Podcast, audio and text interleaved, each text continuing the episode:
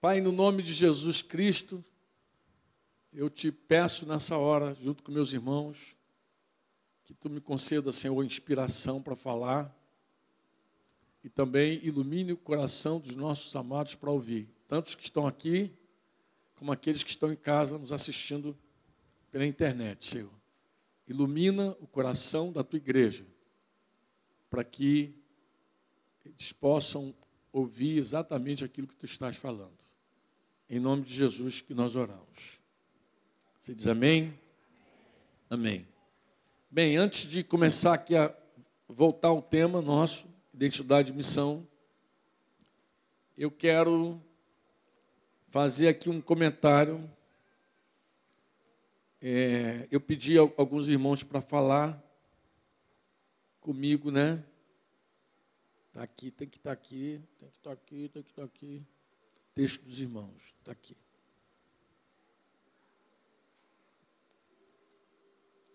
Uma irmã ontem me procurou para falar sobre um texto que ela lembrou enquanto eu falava. Lembra que eu pedi a vocês para anotarem?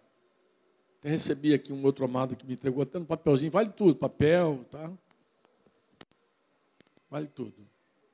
Mas ela me entregou um texto muito interessante que ela lembrou de Mateus 27. Eu quero ler contigo Mateus 27. E ela separou dois textos, quando ela lia, o Espírito Santo chamou ela. Mateus 27, você vai lembrar que é a crucificação de Jesus. E ela me deu ali o versículo 40, se me falha a memória, isso mesmo.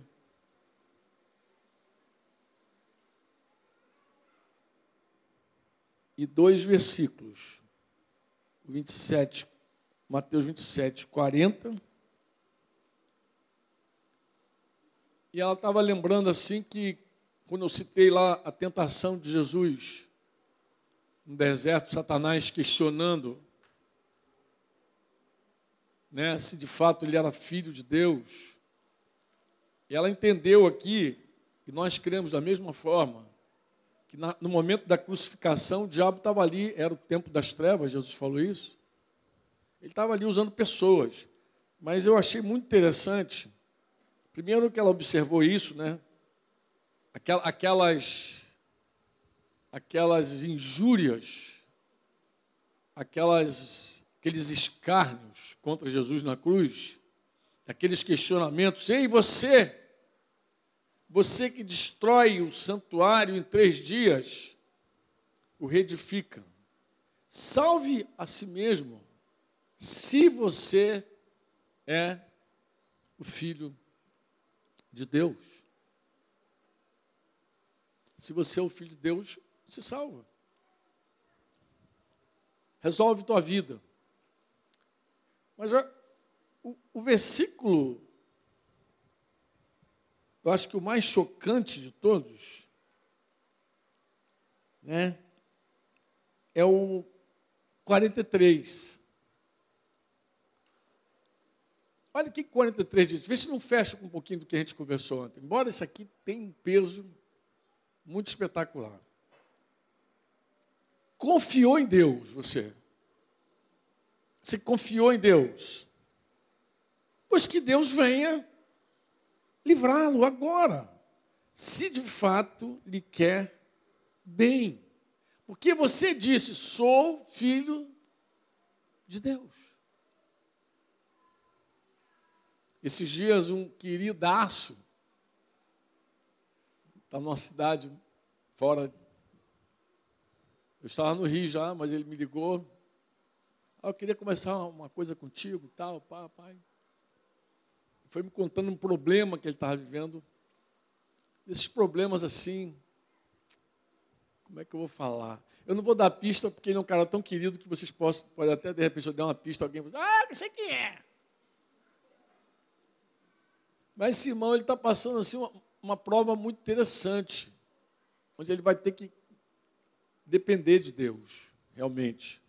Se ele quiser, claro, as pessoas que têm recursos financeiros ou não, as pessoas usam tudo que pode para resolver os seus problemas, né? Mas tem a hora que Deus dá um cheque mate, influência, teu conhecimento, tua ciência, teu dinheiro não resolve. Aí você fica assim, né? Espera em Deus não porque confia nele, você espera porque não tem opção.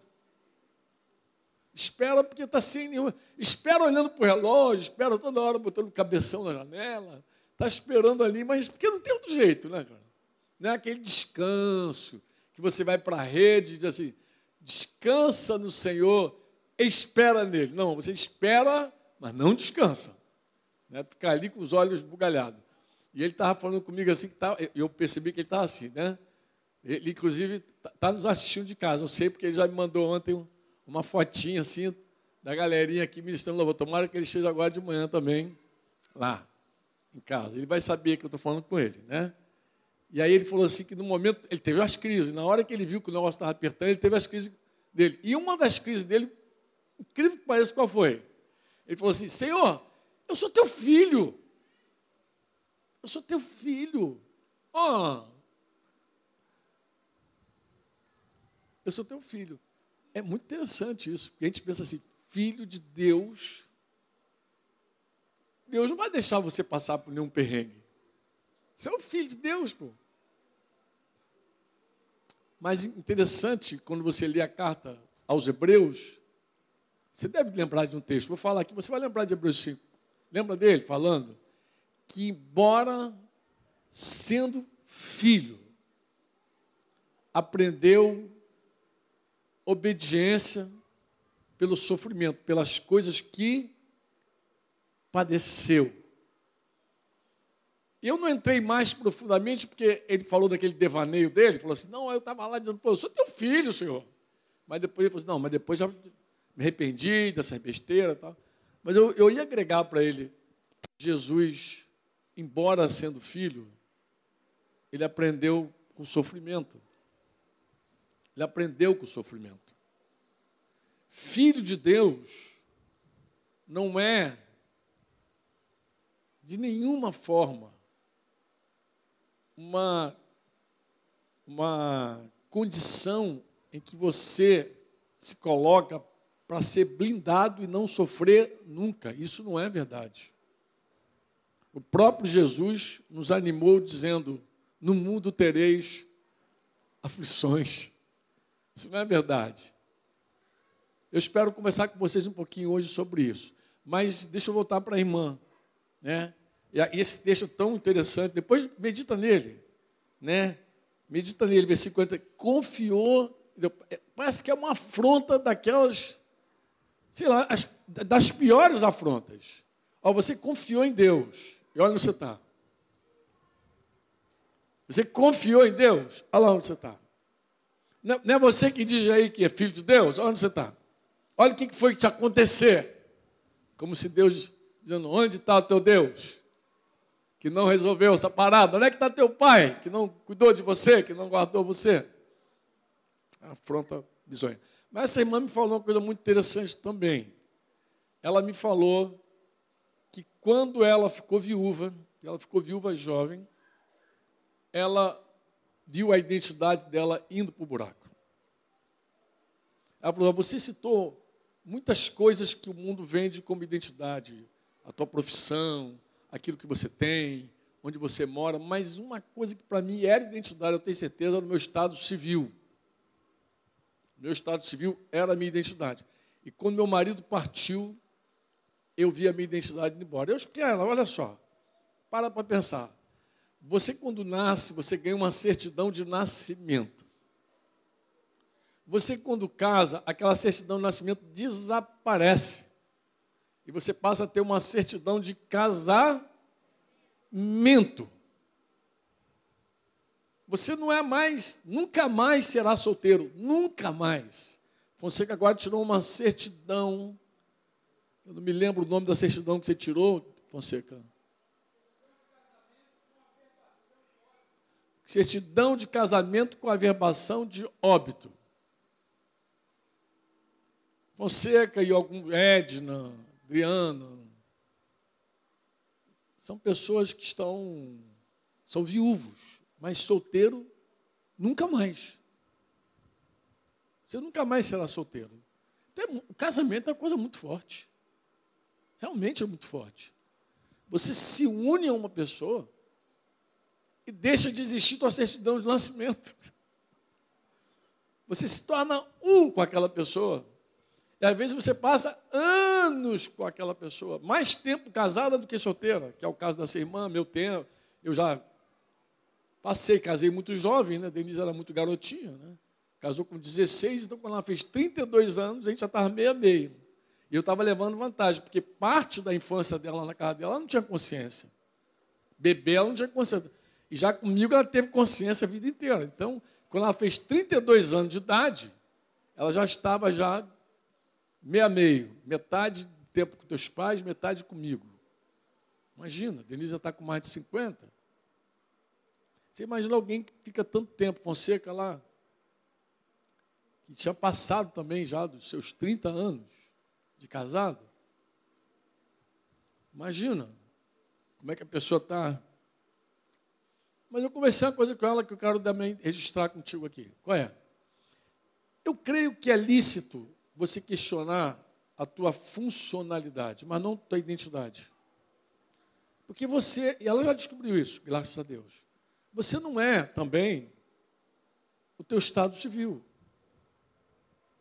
Você segue sendo filho de Deus, independente de qualquer coisa. Inclusive, ele garante que na ressurreição dos mortos nem vai ter casamento. Então, esse é um assunto que não, vai voltar para você. Né? Ninguém se casa, ninguém se dá em casamento. Então, a aliança que nós temos tem, é até interessante, ela tem um final para ela. Qual é? É até que a morte nos separe. Eu estava falando isso para o Fonseca, da minha alegria de ver o meu, meu amigo, meu companheiro, levar a aliança dele até o final. Até que a morte separou ele realmente da Martinha. Mas a funcionalidade, eu acho legítimo. A pessoa para e diz: como é que eu vou funcionar agora? Porque eu funcionava no modo diferente modo duplo. modo duplo. Eu lembro que há vários anos, há vários anos, quando a gente começou a entender discipulado, e eu comecei também me aproximar de alguns irmãos quando os irmãos buscavam ajuda, apacento, eu dizia, olha, a condição é essa, é essa, tal. Começava a aclarar algumas coisas. Eu lembro de um casal, uma, uma, um casal que disse, olha, eu quero você, Franco, mas não quero Denise, não. Sei por que, que não queria Denise. Não sei se Denise é braba, não sei qual é. Eu falei, oh, você não entendeu, amado. Não existe nenhuma possibilidade de você me querer e não querer minha esposa. Nós somos um. Somos um. Quem me quer, quer minha esposa. Quem quer minha esposa, me quer. É, é, é a única maneira. Nós somos. É, então você funciona assim a vida inteira. Aí de repente fica viúvo ou viúva. Aí como você vai funcionar agora? Qual o modo, né? Mudou o modo de, de funcionar. Então acho muito legítimo a pessoa realmente buscar o Senhor para saber, Senhor, como é que vai ser agora a minha vida? Como eu vou funcionar? Mas não quem eu sou. Porque eu sei quem eu sou. Pô. Nada vai mudar quem você é. Pô. Nada. Sabe que é nada? Nada vai mudar quem você é. Se você é um filho de Deus realmente. Nem o sofrimento vai mudar essa condição. E nem que as pessoas duvidem disso vai mudar isso. Você não é também aquilo que as pessoas dizem que você é. Eu podia ter agregado isso ontem, né? Você também não é aquilo que as pessoas dizem que você é. Estou de olho na hora aqui, eu pensei, Cidinho, eu não sei se cabia, de repente, fazer uma pausinha assim de cinco minutinhos, dez minutinhos para o povo ir no banheiro voltar, a gente até a hora. Que hora que é o almoço? Doze. Doze horas o almoço? Ah, acho que dá, acho que dá para a gente tocar até lá. 11, 9, os irmãos estão pacientes. Vou conseguir aquela, ó, essa aqui é a camisa da Virá, vou tirar daqui. Vou conseguir aquela garrafinha. Fazer uma merchan aqui. Bem, acordei hoje quatro e pouquinho da manhã. Eu creio que Deus me chamou para conversar sobre o assunto. Só não esperava que fosse tão cedo. Aí, quando deu às seis e pouco, depois que eu escrevi algumas coisas, eu falei, vou dormir. Aí não deu certo, não, porque alguém começou com o motor alto. Não precisa panela, não, meu irmão. Pede aquele cara do motor lá, alguém que estava com o motor lá, que eu não sei o que é aquilo, se é uma serra. Mata mosquito? Meu irmão, mata mosquito aquilo ali. Ah, rapaz, mas que mata mosquito alto aquilo. Tá, tá me matando ali. Eu acho que foi mesmo, cara, de propósito. Mas só que eu estava indo dormir. Aí Dedê, coitadinho. Falei, Dedê, vai para o café que eu fico aqui. Bem, o que estava no meu coração? É que paternidade, a paternidade de Deus, eu até acho que essa introdução já ajudou muito, ela não tem nada a ver com humanismo. Tem gente que acha que ser filho de Deus é, sei lá, é uma coisa que coloca o homem mais no centro. Não, você é um filho de Deus. Está pensando o quê, meu irmão? Eu sou filho de Deus. Parece que você está mais no centro porque é um filho de Deus. Tem gente que, inclusive, comete erros, se magoa, ferem e se ferem. Com essa desculpa de que é um filho de Deus. Não, tu não pode pisar em mim, não, meu irmão. Sou filho de Deus. Como se filho de Deus te desse uma condição diferenciada. Como se isso deixasse você no centro da história. Mas eu queria começar a conversar contigo sobre, de verdade, essa paternidade, essa identidade que a gente tem. O que, que de fato é um filho de Deus? Porque a gente, eu falei ontem que ninguém conhece a Deus se não for por meio de Jesus. Porque Jesus nos ensina realmente quem é o Pai, mas também nos ensina o que é ser um filho. E Jesus estava lá na cruz, na hora que o cara disse: Você que disse que é filho de Deus, pô, confiou nele. Abre a tua Bíblia, 1 Pedro 1,17.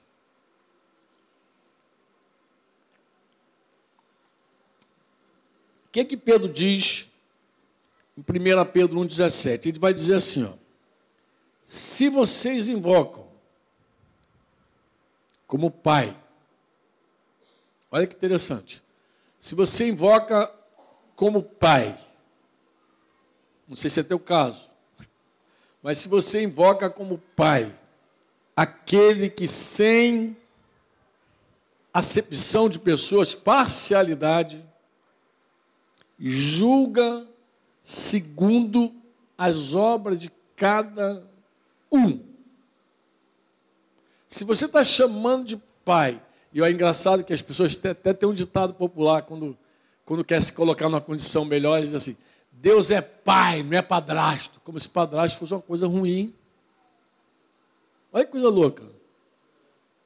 Como se padrasto fosse uma coisa ruim demais. E que pai, quando é pai mesmo, aceita, topa tudo, todas as tuas besteiras que você faz na vida.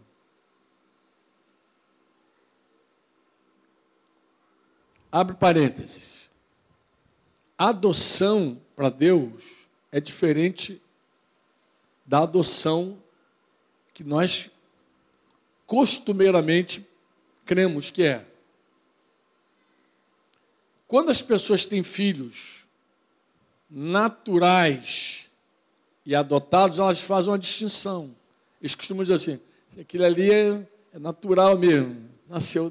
O outro é adotado, como se fosse uma, um filho de segunda classe. Deus não tem isso, tá, amados?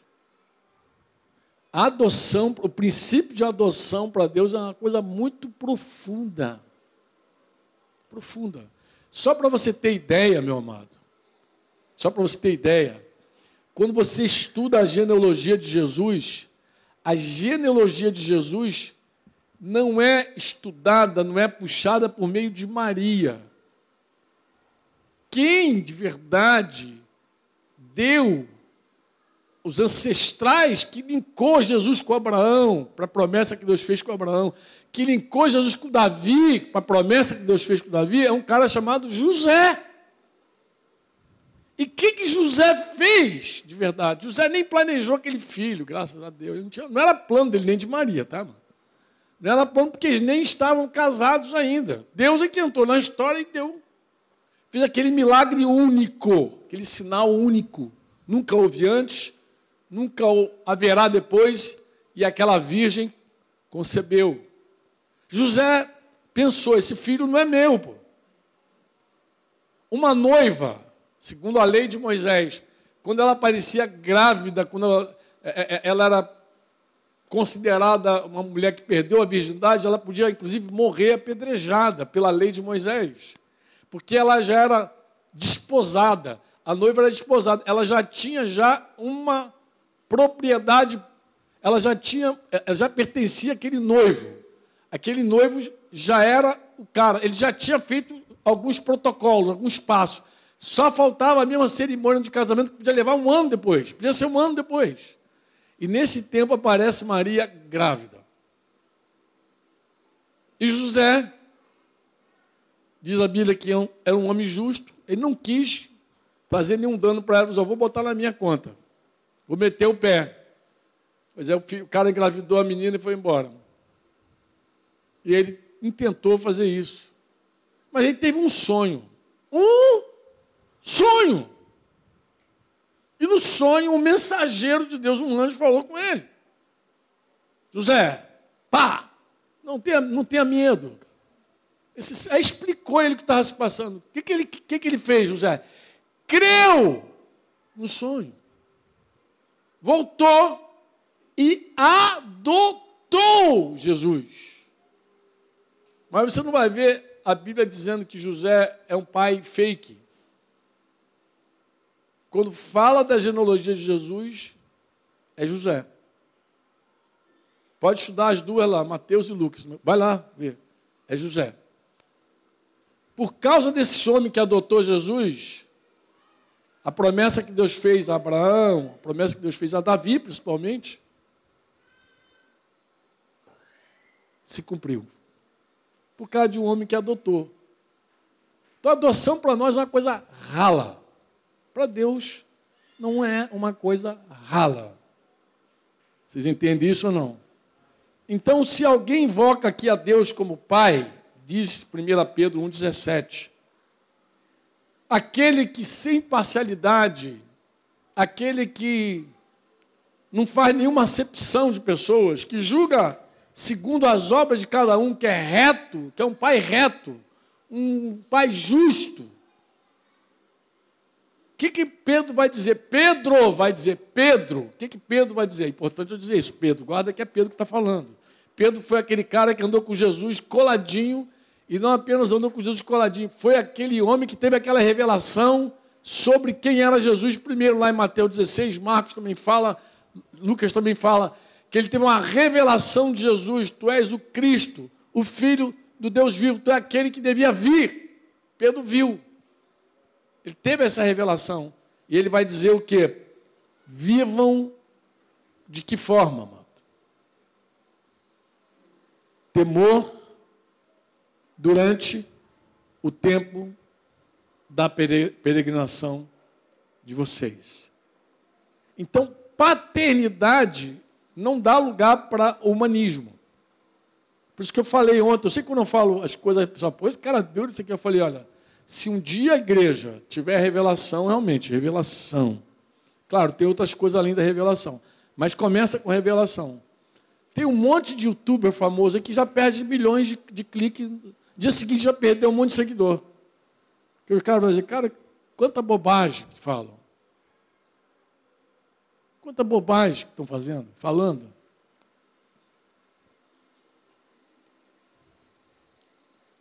Nós conhecemos o Pai, mas a gente conhece por meio de quem? De Jesus Cristo. Sem uma visão de Jesus, ninguém sabe quem é Deus. Foi o que eu expliquei isso ontem. E foi o que Pedro, Mateus 16, 16, que Fonseca citou aqui, Marcos também, 8, 29, Lucas 9, 20. Esses evangelhos registram a hora que Pedro tem a visão de quem é Jesus. Tu és o Cristo. Mateus anda grega, o Filho. Marcos não fala, Lucas não fala, Mateus fala. Tu és o Cristo, aquele que há de vir, Filho. O que acontece? Há um poder na revelação tão grande, irmão. Há um poder tão grande. Guarda isso que eu te falar. Eu, é, eu falei que a Virá está com uma coleção nova, né? Eu tinha proposto ano passado, ano retrasado, antes do Covid, fazer uma, algumas camisas que, se eu fosse artista, eu faria do meu jeito, mas eu não sou, né? Então, duas ideias. Mas eu queria. Os irmãos pediram para eu fa fazer algumas camisas com base no livro Paternidade Espiritual. E eu saquei algumas coisas do Paternidade Espiritual saquei uma, uma blusa que deve ter aí, não deve estar lá no meu armário. Essa não tem aí nem para vender. Que é uma vassoura com um cetro, falando sobre autoridade para servir. Falei também. Mas a, a, principal é a seguinte: a que eu ia falar. Eu queria fazer um, um cajado e queria fazer uma forca. E se parece, o cajado e a forca se parecem, não sei se você lembra, né? O cajado é quase uma forca. Se tu, se tu virar tu puxa assim. Eu queria fazer um cajado e uma forca. E queria fazer uma pergunta: fim ou recomeço? Pensando em quem? Pensando em Judas, pensando em Pedro. Os dois tiveram uma trajetória idêntica. Os dois um chamado para ser apóstolo. Jesus não chamou apenas para ir fazer discípulo, ele falou: vem estar comigo. Então Jesus chamou para estar com ele primeiro. Tu vai ver isso no chamado, se você olhar o chamado dos apóstolos. Ele chamou para estar com ele, e no decorrer ele enviava as pessoas. Depois, quando a gente for falar de missão, a gente pode bater nisso. Então, vem estar comigo. Eles vieram. Uma trajetória idêntica mas o final diferente. Um termina recomeçando a vida, um homem que negou Jesus com palavrões e juramentos, e o outro que vendeu Jesus. E o outro termina na forca. Um se mata, o outro recomeça. Eu queria dar essa ideia assim: recomeço, o fim. Que algumas pessoas querem colocar sobre nós o peso do suicídio das outras. Como se nós fôssemos culpados de alguém se matar. Interessante que Judas foi lá, se matou, ninguém colocou a culpa em Jesus, ninguém colocou culpa em ninguém, ninguém culpa ninguém de Judas ter se matado. As pessoas olham para a história de Judas e dizem, ele é responsável, ele que se matou, ele quis se matar. Mas hoje parece que as pessoas vivem assim um terror psicológico. Sabe qual é o terror psicológico? Cuidado que você fala que pode matar alguém com isso como se você pudesse matar a pessoa mesmo. Ser o culpado de alguém. E, e, tem suicida que se aproveita disso. Na hora do sofrimento, ele faz uma cartinha e diz: Olha, você. Eu, eu, eu vou me explodir, mas você vai ver só. Vou atazanar a tua vida. E faz a cartinha e deixa a culpa contigo. O culpado é você. Mas a grande verdade, pelo menos que a gente olha na Escritura, os suicidas que tem na Escritura, a pessoa se mata porque ela escolhe se matar. Agora, eu, eu me arrisco a dizer o seguinte: que a pessoa que tem uma revelação, como Pedro teve, essa pessoa, ela está, de uma certa forma, capacitada, abençoada a seguir em frente, porque ela teve uma revelação. Ela nunca mais é a mesma pessoa porque ela viu. Judas nunca viu nada.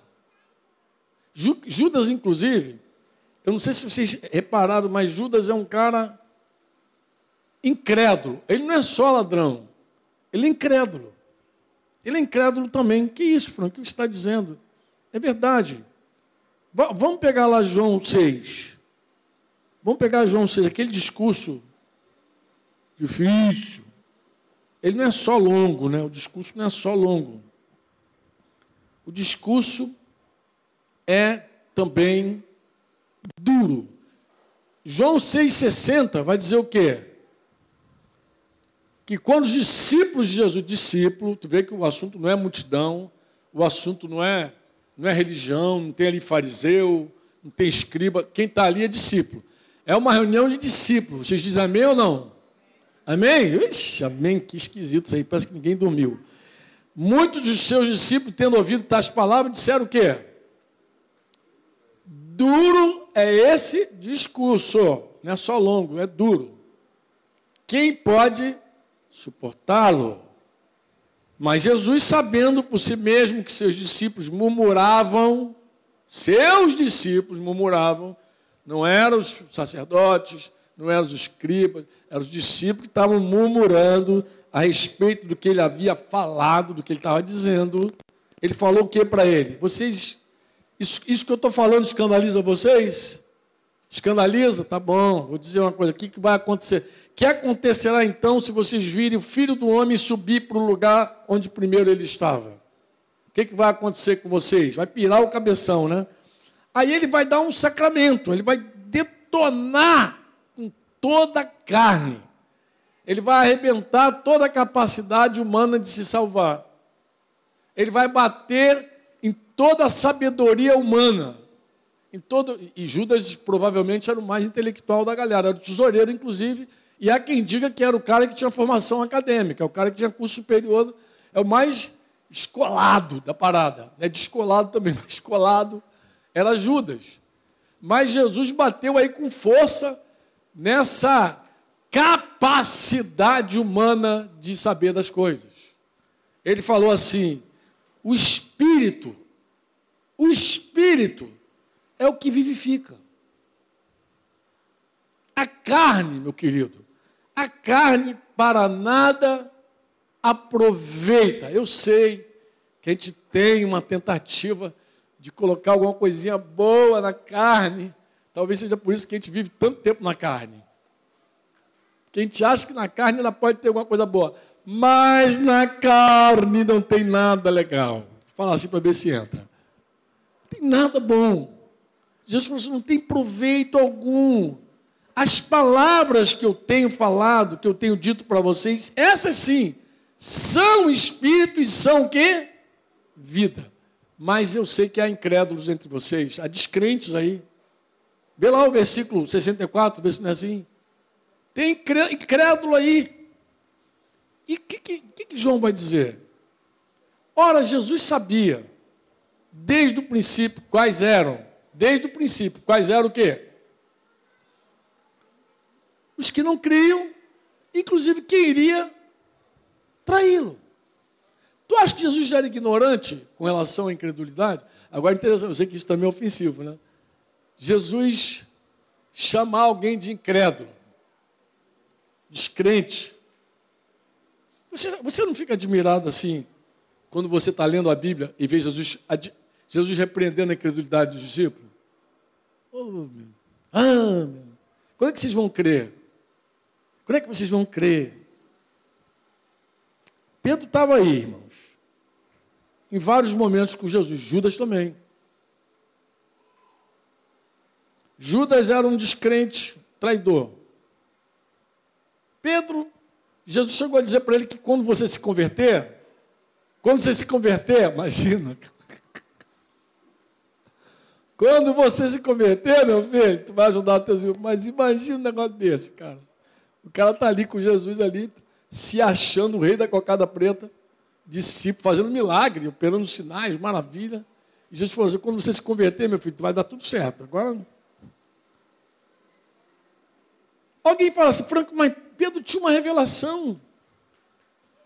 Como é que Pedro, com essa revelação, mesmo, ele, faz essa pergunta para mim, mesmo Pedro tendo sido revelado de quem era Jesus, por que, que Pedro passou por aquela tribulação tão grande, de, de, de, ao ponto de negar Jesus com palavrões, praguejando, jurando como é que o cara chegou naquela condição se ele tinha revelação? Me pergunta isso, me faz essa pergunta. Pode perguntar, por que será que um cara com revelação como Pedro Eu, eu me arrisco a dizer que o cara que tinha mais fé ali era Pedro. Inclusive andou sobre as águas. Ninguém, ninguém além de Jesus andou sobre as águas. Pedro andou. Depois deu uma afundadinha, sei se lembra, mas ele andou. Quando ele duvidou, afundou, mas também não morreu afogado. Morreu afogado? Não, que bom, né? Jesus estendeu a mão para ele, pegou. Mas interessante, Jesus falava da incredulidade dos discípulos, mas não desistiu de ninguém, nem de Judas. Jesus não desistia dos incrédulos.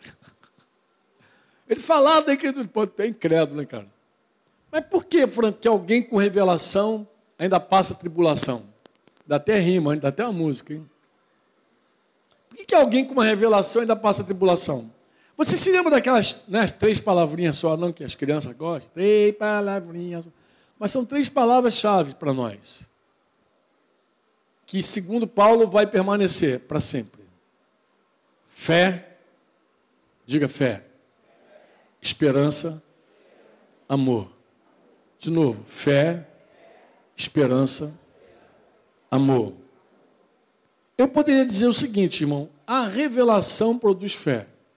Por que revelação produz fé? Porque a revelação, a fé ela vem pelo ouvir. O ouvir não é ouvir desse orelhão, não. Que quando você vai ficando velho, vai ficando cada vez mais orelhudo. Não, não. Esse é ouvir com os ouvidos espirituais. O que produz fé em você é a palavra espiritual. Quando Jesus falou assim, essas palavras são espírito e vida. Quando essa palavra chega a você e acende aqui dentro do teu coração, tu, tu ganha uma fé espiritual. Tu tem que crer com o coração, confessar com a boca para ser salvo, lembra? Mas é assim, alguém pregou. E como é que Deus escolheu salvar o mundo? Pela loucura do querigma, da pregação. Então, quando você conta aquela história de Jesus, ele morrendo, ressuscitou, que é o querigma, a loucura do querigma, o Espírito Santo vem e convence o cara dizendo que isso aí é verdade. Eu sei que tem gente que diz assim, não, mas eu me converti e nunca ninguém pregou para mim. Isso não é verdade.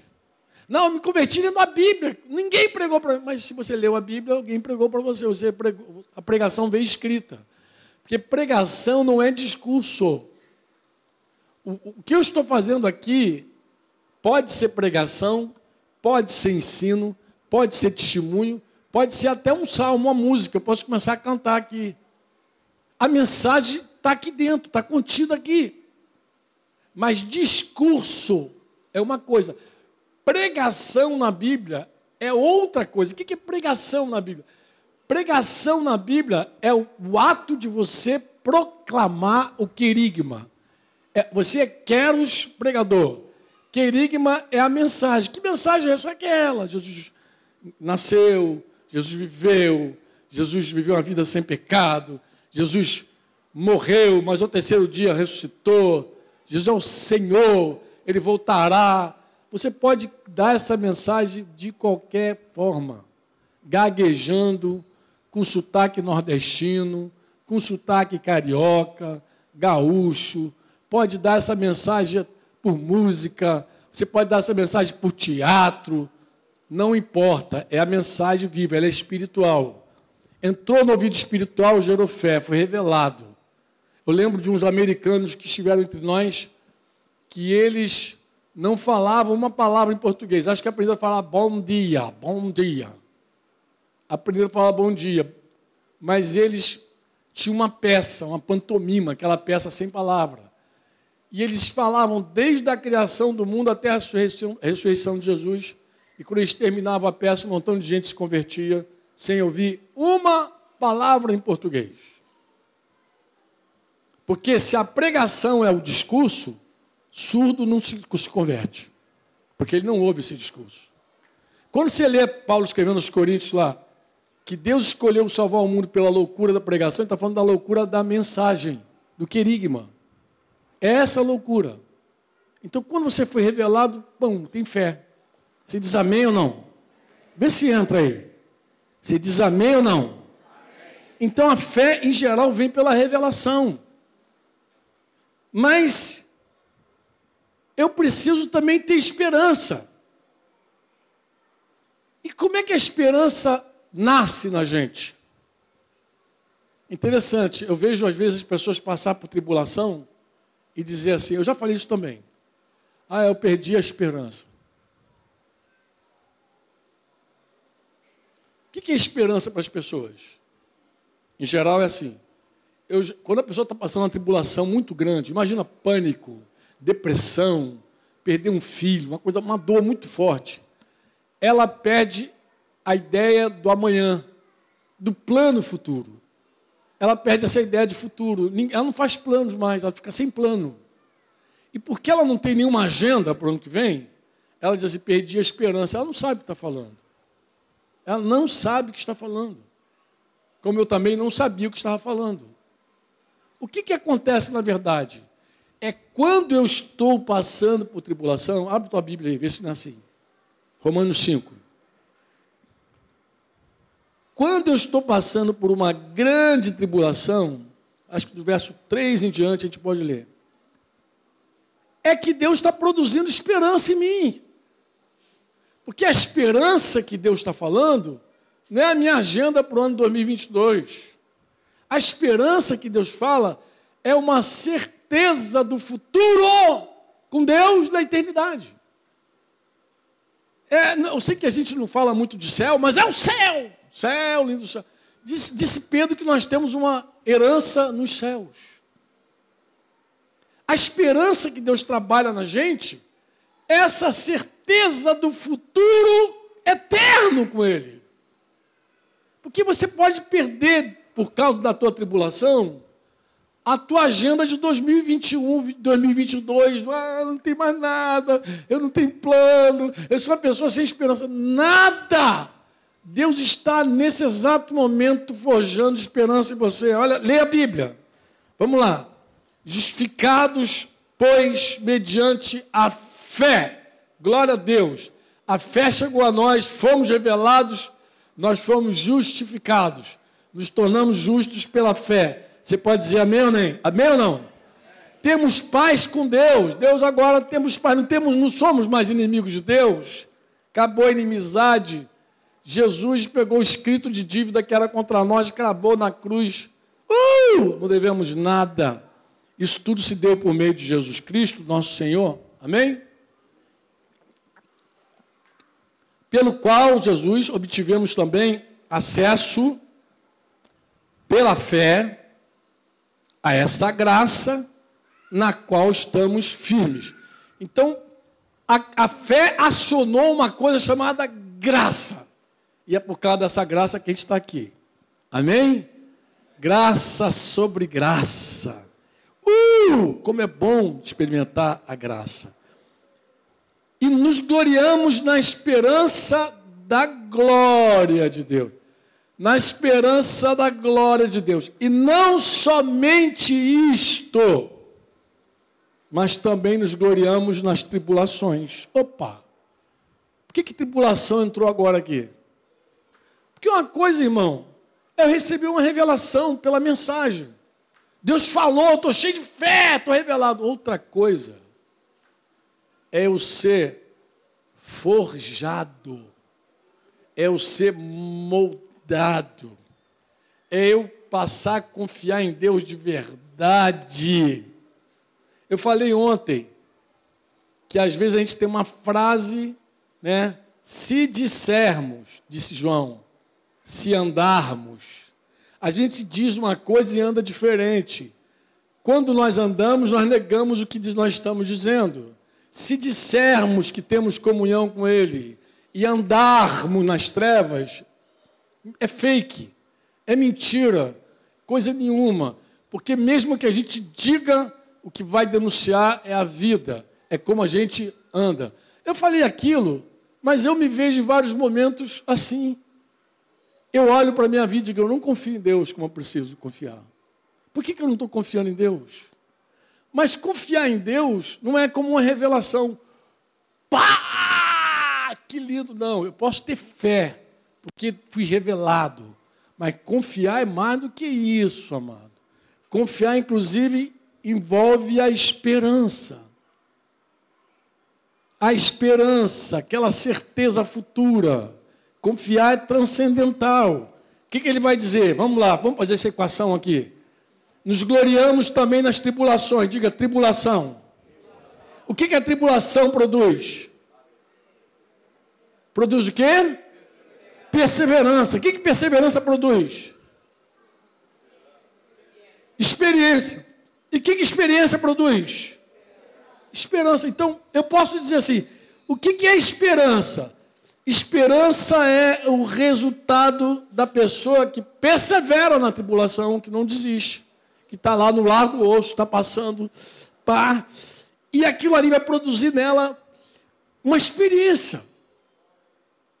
E aquela experiência vai dar a ela uma esperança. E a esperança, disse Paulo, não nos confunde, não nos deixa decepcionados. Por quê? Porque o amor de Deus é derramado em nossos corações pelo Espírito Santo que nos foi otorgado. Então é muito interessante. Na hora da tribulação, a gente diz que não tem esperança, mas é justamente o contrário. É permanecendo, é perseverando na tribulação que nós começamos a ser, ganhar experiência esperança. É desse jeito. Então tem coisa, amado, meu amado, que você vai receber por um flash de Deus. Mas tem coisa que tu só vai receber na moenda de Deus. Eu queria que, não, que fosse tudo pelo flash. O que, que você acha? Seria tudo lindo se recebesse tudo pela pregação. Né? Fala aí, eu passaria o dia inteiro ouvindo pregação. Amado, a pregação que te enche de fé é linda, é necessária, mas a fé é o começo. Depois eu posso terminar lendo a segunda carta de Pedro aqui com vocês, você vai ver. A fé é o começo. Essa fé, ela, ela precisa de outras coisas mais. Né? Ela é aqui. Aqui a própria palavra diz. Se você pegar lá Tiago 1,3, o que, que Tiago 1,3 vai dizer? Sabendo que a aprovação da fé que vocês têm, que produz perseverança. Então, a perseverança, ela acontece quando a nossa fé é provada. Provou a fé, vai ter perseverança. Ó, se você ouviu a live que eu fiz com o Marcão, foi a última live que eu gravei com o Marcão. O tema do Marcão, perseverança. Eu até animei os irmãos, vai ouvir a conversa lá com o Marcão. Perseverança. A promessa existe. Quantos dizem amém? Sabe o que Hebreus vai dizer?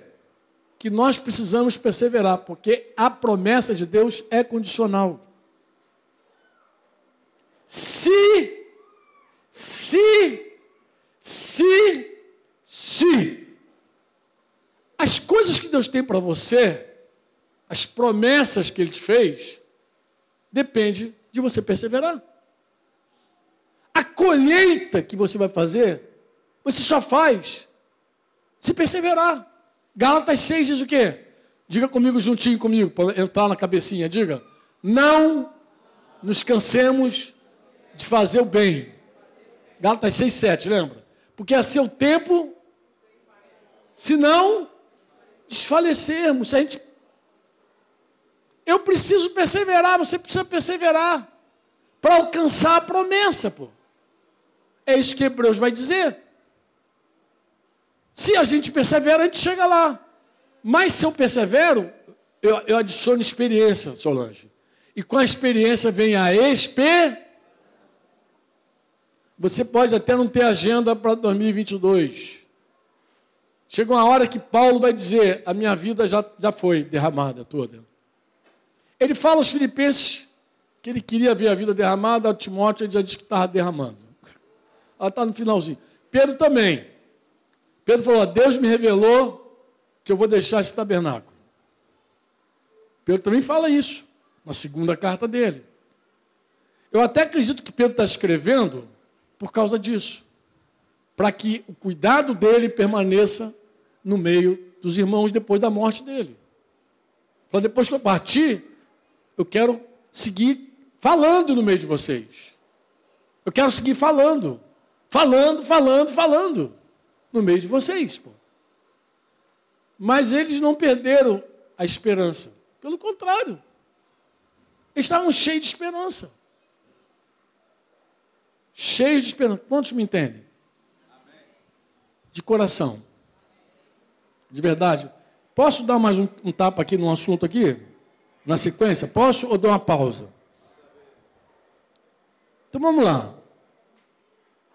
Eu preciso de fé, mas também preciso de esperança. E de amor.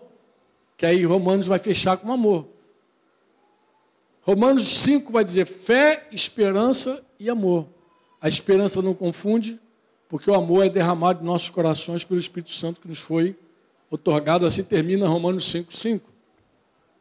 A esperança, ela não confunde. A minha fórmula é simples. Diga comigo assim: tribulação produz perseverança. Perseverança produz experiência.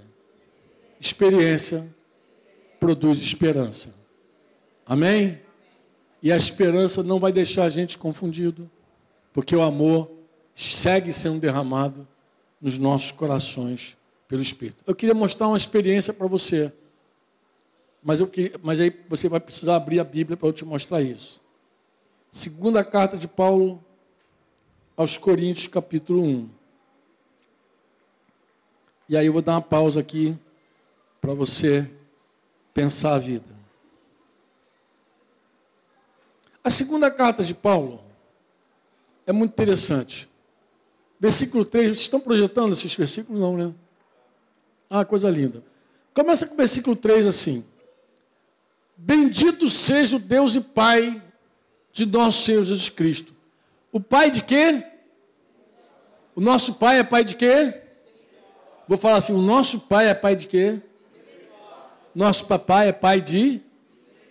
E de que mais que ele é Pai de quê? Ele é Deus de toda a consolação. Então, o nosso Pai é um Pai de misericórdia, é Deus de toda consolação. Eu espero voltar para falar com vocês um pouquinho daquela questão de Jesus na cruz lá sendo desafiado.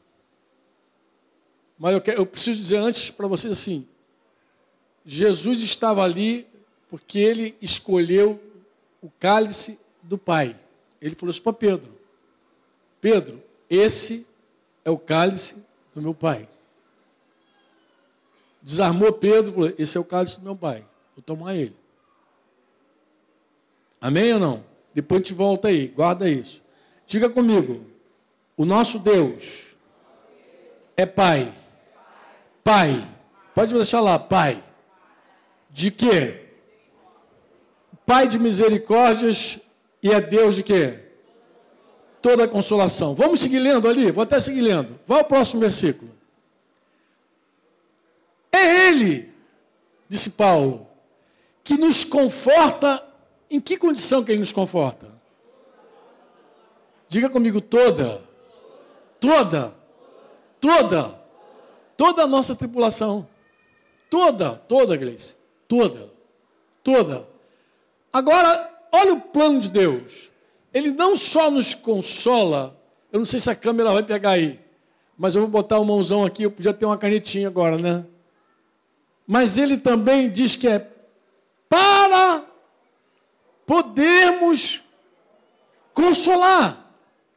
Então Deus não apenas nos consola, Ele nos habilita a consolar. Olha que coisa interessante. Os filhos de Deus, consolados por Deus em toda a tribulação, mas também habilitados para consolar outros. E como é que a gente consola as pessoas? Né? Ele vai dizer que para podermos consolar os que estiverem em qualquer angústia, com a consolação com que nós mesmos somos contemplados por Deus. Eu sei que no primeiro momento você está passando uma tribulação, não entende nada, cabeça está a mil por hora, perdeu a agenda, o negócio está difícil, não vê saída, mas Deus está no controle, Deus está presidindo, Deus está te consolando.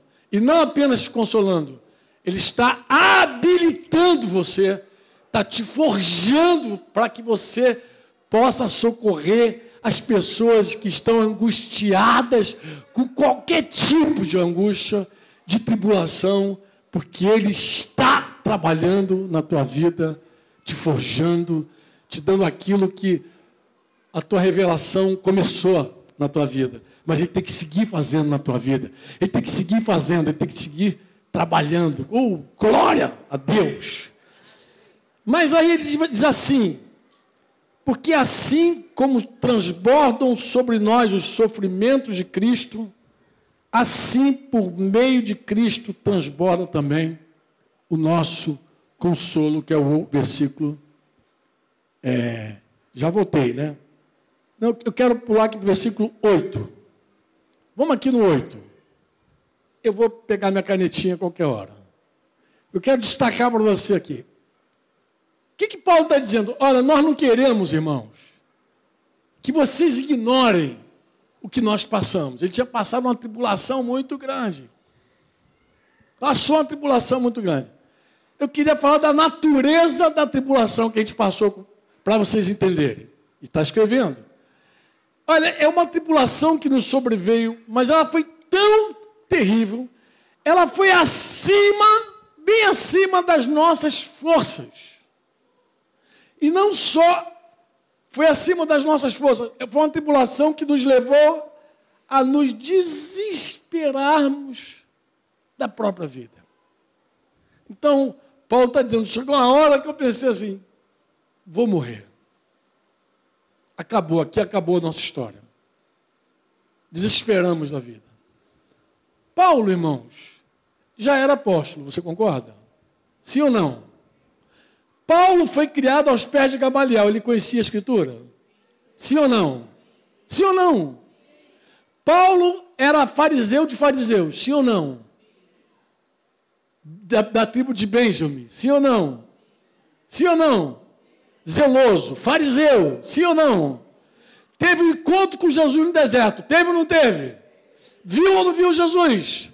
Jesus falou com ele ou não falou? Ele era apóstolo aos gentios, sim ou não? Já tinha escrito a primeira carta, sim ou não? Eu te pergunto, o que esse cara podia aprender ainda? Com tanta tribulação assim. O que, que Deus poderia estar fazendo na vida de um cara com, essa, com esse currículo?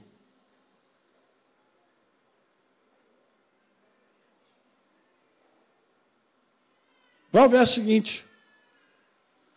Contudo, já em nós mesmos tivemos a sentença de morte. Agora, destaque isso aqui na tua Bíblia, se tu quiser, porque na minha está destacada. Para que não confiemos em nós. E sim no Deus que ressuscita os mortos.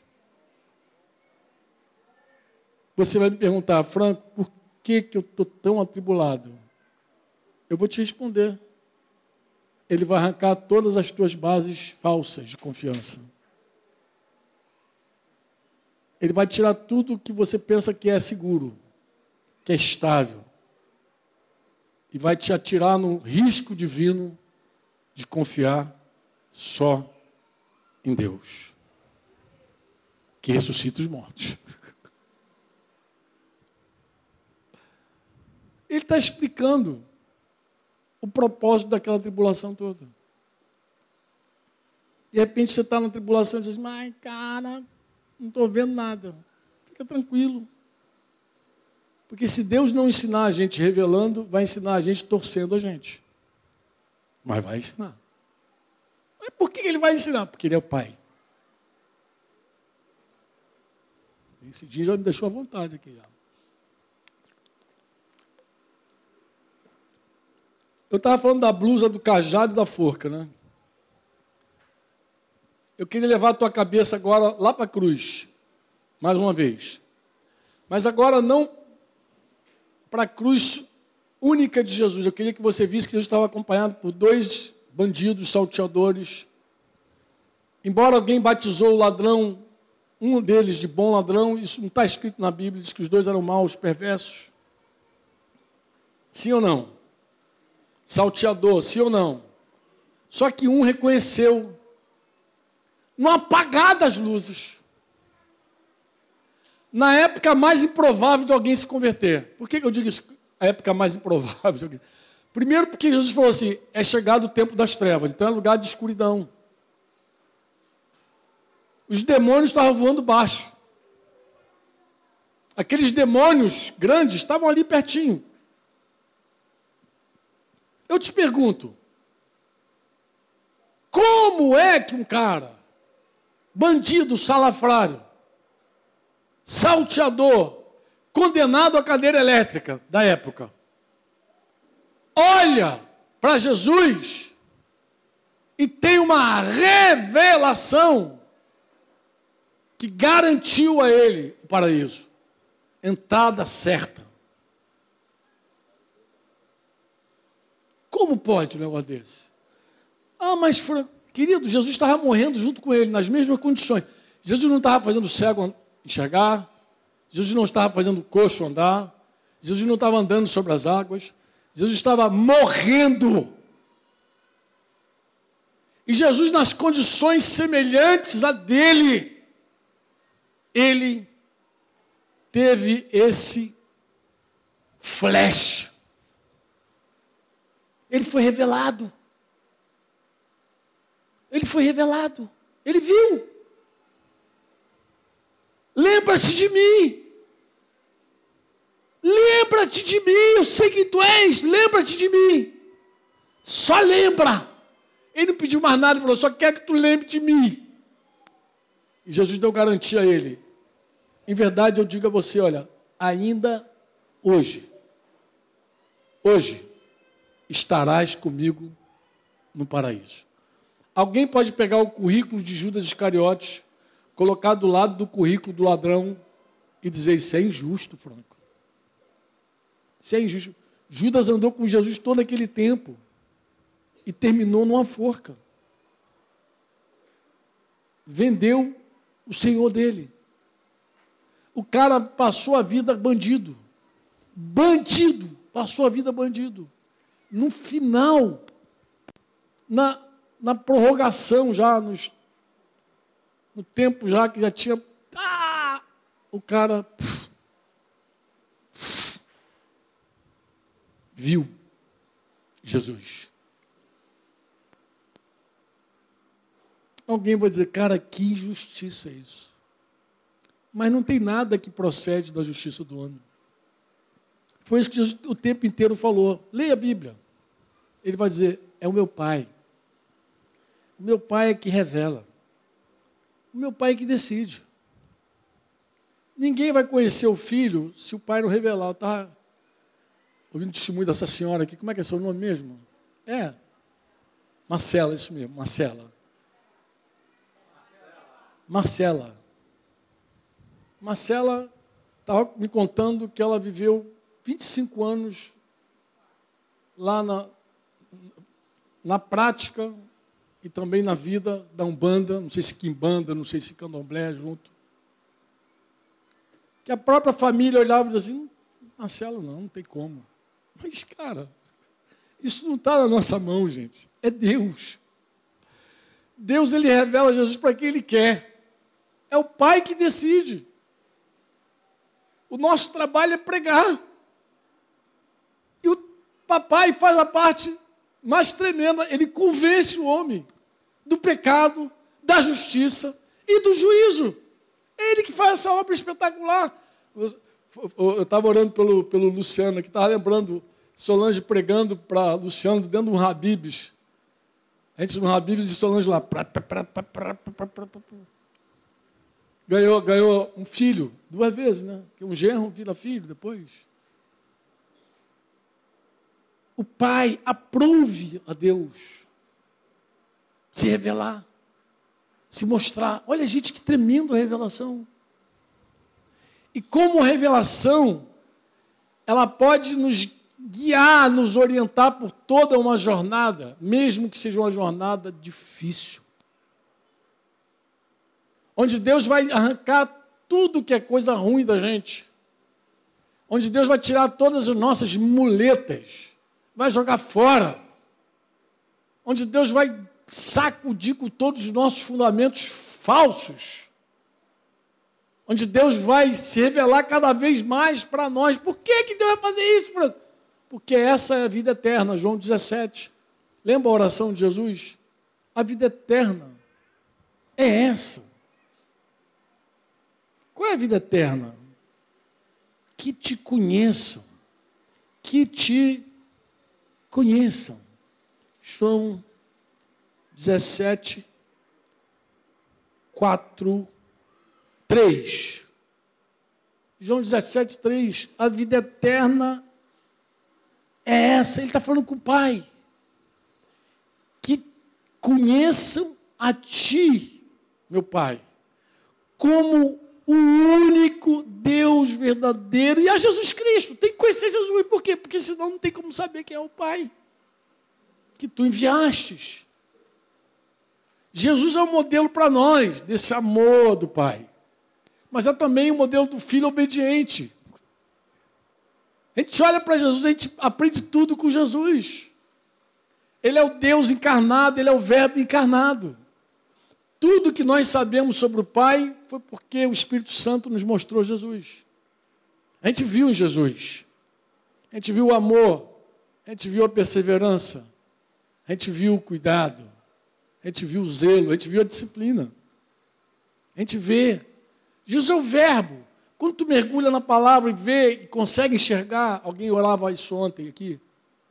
Fonseca orou assim, no final ilumina os olhos para que eu contemple as maravilhas da tua lei. Quando você vai para a Escritura, que você vê, é Deus, mas a Escritura é Jesus, pô. ele é o Verbo. Jesus é o Verbo, ele é a própria palavra. Então, você investigar as Escrituras, você não está investigando nada que não seja próprio Cristo. Ele está presente em tudo, na própria criação, que eu falei ontem. Você diz amém? Amém? Deixa eu te animar de novo. Vou terminar aqui com uma, palavra para você, já que esse me deu aqui mais uns minutinhos. Falei aqui que Jesus.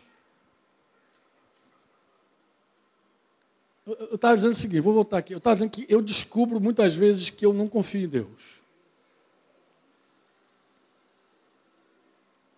Muitas vezes eu sou provado e reprovado. Deus dá uma sacudida assim, eu percebo que eu não confio. Alguns dias lá em casa, a gente estava conversando, Denise falou assim para alguém, tinha alguém lá em casa, não me recordo quem, ela falou assim, não, Franco, ele sempre teve uma confiança muito grande em Deus no que diz respeito à saúde dele. E eu falei, não, não é verdade, Denise. Eu, por muitos anos, eu confiei em Deus por causa da minha saúde, porque eu tinha saúde. Porque uma coisa é confiar quando você tem saúde. Aí joga o plano de saúde fora, chuta. Ah, confia em Deus. Outra coisa é confiar quando você está doente. Então, eu sei o que eu vivi quando eu descobri que eu tinha uma doença. Eu vi como a minha confiança era frágil. Eu estava viajando com o Cidinho. A gente estava em Vila Velha, na casa de meu pai. Eu descobri um diabetes altíssimo em mim, por um estilo de vida que eu mesmo já tinha adotado. Vida sedentária, uma vida com pouca oração, muito trabalho e pouca oração, e comendo muito doce. Mas um coquetel perfeito para o diabetes. E aí eu descobri, falar com o Flávio sobre isso. Mas quando eu descobri, Flávio, eu fui para casa, eu tinha uma viagem para o Chile, Três, quatro dias depois, recebi um irmão lá em casa, Zé Black e Luciana. Eu não conseguia conversar com o Zé, porque eu estava aflito, eu estava desesperado. Porque uma coisa é confiar em Deus, ah, eu confio, eu confio minha saúde, que Deus guarda minha saúde, confio minhas finanças, quando tem dinheiro. O negócio é confiar quando não tem dinheiro quando não tem saúde. Aí é uma prova muito maior. E naquele dia eu me vi tão sem chão que eu pedi licença para o Zé e falei, Zé, Denise deve lembrar disso. Eu falei, gente, deixa eu dormir. Eu tenho uma viagem amanhã, que eu vou passar 40 dias com uma tropa lá no Chile, lá, minha família e tal, e eu preciso sossego, eu, preciso, eu não estou conseguindo nem pensar, nem te ouvir, irmão. Estou angustiado. E pedi licença, fui deitar. Quando eu deitei, eu ouvi assim uma voz suave dentro de mim, dizendo: Confie em mim. Confie em mim. Olha, foi tão suave que eu dormi. E acordei pronto para viajar. Na minha viagem, na minha, no meu grupo de, de viagem, tinham dois médicos. E eu era tentado a me consultar com esses médicos todo dia. Tentado. Mas eu resisti à tentação. Eu não tenho nada contra médico, tá, irmãos? Eu amo meus irmãos que são, são médicos. Mas ali eu entendi claramente, Deus falou comigo, confia em mim. Uma dessas médicas ficou doente nessa viagem. A médica ficou doente. E nós oramos por ela. E Deus ouviu nossa oração.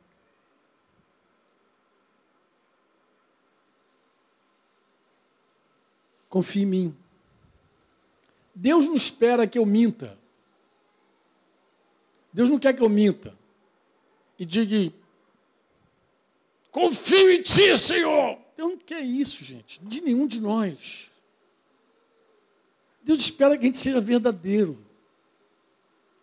Não diga que creia se você não crer. Mas nada muda o apelo. Confia em mim. Nada muda. Ele vai, dizer, ele vai ouvir você dizer que não crê, que não confia, mas ele vai dizer: tá bom, eu sei disso já. Confia em mim. Ele vai te apelar para você confiar nele.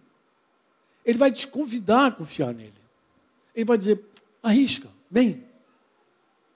Vem, vem para esse risco divino, vem. Se atira. Mesmo você dizendo eu não creio.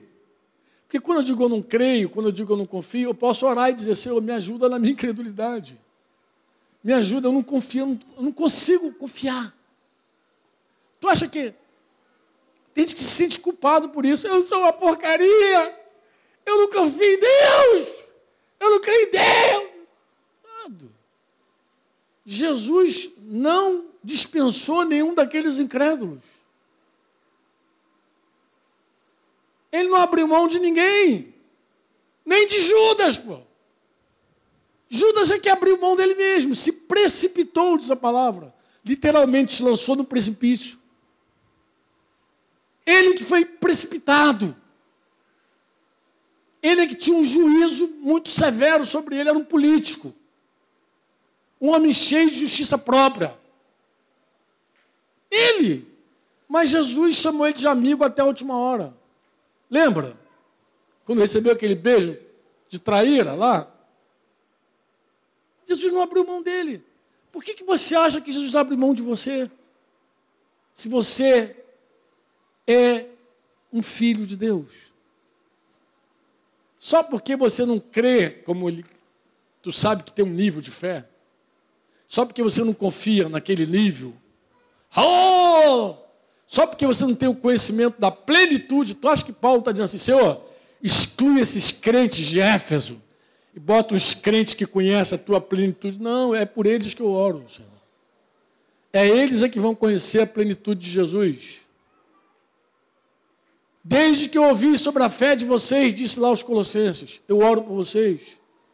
Para que vocês cheguem ao pleno conhecimento da vontade de Deus. É por vocês que eu oro. Ele não está mandando trocar o time. Descartar. Quem descarta somos nós, irmãos. Deus não descarta. Eu tenho um filho da lei também, tu sabe, né? Meu filho da lei toca essa guitarra aqui. Não sei se essa guitarra, acho que essa guitarra é dele. É do Rafael essa guitarra? O dia eu estava falando. Quando eu viajo, por exemplo, quando eu vou para os Estados Unidos, Rafael sempre dá uma cantadinha, não para trazer guitarra, mas para trazer peças baratas dos Estados Unidos, para ele recuperar as guitarrinhas dele. E outro dia eu falei para ele, eu acho lindo, Rafael. O que, que eu acho lindo? Restaurar aquilo que já não presta mais. Porque nós somos de uma geração descartável. Quando não presta, a gente joga fora, compra um novo. Raramente a gente vê alguém restaurando algo antigo. Lembra disso, Rafael, que eu te falei? Aí falei para você, você sabia, Rafael, que a cana, que Jesus, a, a, o profeta disse que Deus não esmaga a cana. A cana era uma, flauta. Ele, era um instrumento também. Mas Deus, não é porque o instrumento desafinou que ele joga fora. Está me ouvindo? Acorda, em nome de Jesus. Não é porque você não está tocando mais aquela notinha afinadinha que Deus vai jogar você fora. Porque Deus não esmaga a flautinha. Deus não apaga o pavio que está fumegando. Hoje as pessoas trocam. Está fumegando, troca, pega um novo lá. Nós somos essa geração. Mas Deus não é assim. Então não se sinta culpado, porque tua fé não está lá nos, no topo. Não se sinta arrasado, porque tua confiança não está lá na, no píncaro da glória. Para com isso. Você é um filho de Deus aprendendo a conhecê-lo. Você está na jornada de conhecimento. Para de se acusar em nome de Jesus. Para de se achar culpado em nome de Jesus. E se abre para ele, diga Senhor, eu não creio, eu não confio, mas eu quero confiar, eu quero crer. Me ajuda. Revela, abre os meus olhos, ilumina meu coração, Senhor. Eu preciso te conhecer, essa é a vida eterna. Eu quero me lançar nas tuas mãos sem medo, sem nenhuma reserva. Eu tenho medo, porque eu não, te confio, eu não confio, pô. Mas se tu me encher de confiança, se tu me arrumar essa, essa bagulho que eu sou, eu sou um bagulho. Mas se tu der um jeito em mim, eu vou, me, eu vou confiar, eu vou crer, eu vou andar, eu vou voar, porque foi para isso que eu nasci. Eu nasci para voar. Eu nasci para viver no teu risco. Eu, eu, eu nasci para viver no teu risco divino. Eu não nasci para trocar minha liberdade por um prato de comida, um emprego. Eu nasci para viver eu estava falando para os irmãos outro dia, eu falei, irmãos, o empreendedor hoje ele tem que ser um cara ousado, cheio de fé. Quase que ninguém dá valor para o empreendimento, para quem empreende, né? As pessoas acham que o empreendedor é o cara que explora os outros, explora os pobres. Mas empreendedor, cara, é um risco divino também. O cara, quando é cristão, crê, ele está ali realmente movido por Deus. Ele não tem nada garantido pelo homem. Tudo realmente é da parte do Senhor. Amém? Você pode dizer amém? Podemos orar então? Quero orar com você.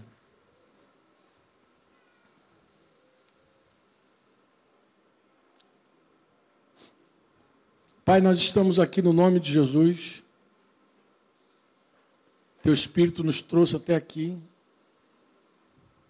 E nós queremos, como já cantamos, como já falamos, como já oramos outra vez, nós queremos te conhecer. Queremos te ver, Senhor. Queremos te sentir. Nós precisamos disso, Pai. Ajuda-nos. Ajuda-nos, Pai rendemos nosso coração a Ti. Tu nos conheces, tu sabes o quanto nós confiamos em Ti, tu sabes o quanto nós cremos em Ti, mas nós sabemos que Tu és um Pai tão cheio de amor. Na verdade, Tu és amor, Tua essência é amor. Que Tu vai nos ensinar, Senhor se a gente se abrir para aprender. Então nós vamos te pedir aquilo que alguém já pediu a ti no passado. Ensina-nos, Senhor. Ensina-nos na tua verdade. Revela-nos teus caminhos, Senhor. queremos te conhecer. Queremos te conhecer e prosseguir nesse conhecimento, Pai. Pai, no nome do Senhor Jesus Cristo, Pai. Tu que nos sonda e nos conhece, ajuda-nos nessa hora. No nome de Jesus. Quantos querem ser ajudados nessa hora? Fala com Deus, então. Tira mais um minutinho para falar da tua necessidade de fé, de esperança e de amor. Fala com Ele. Uma vez mais. Fala com Ele.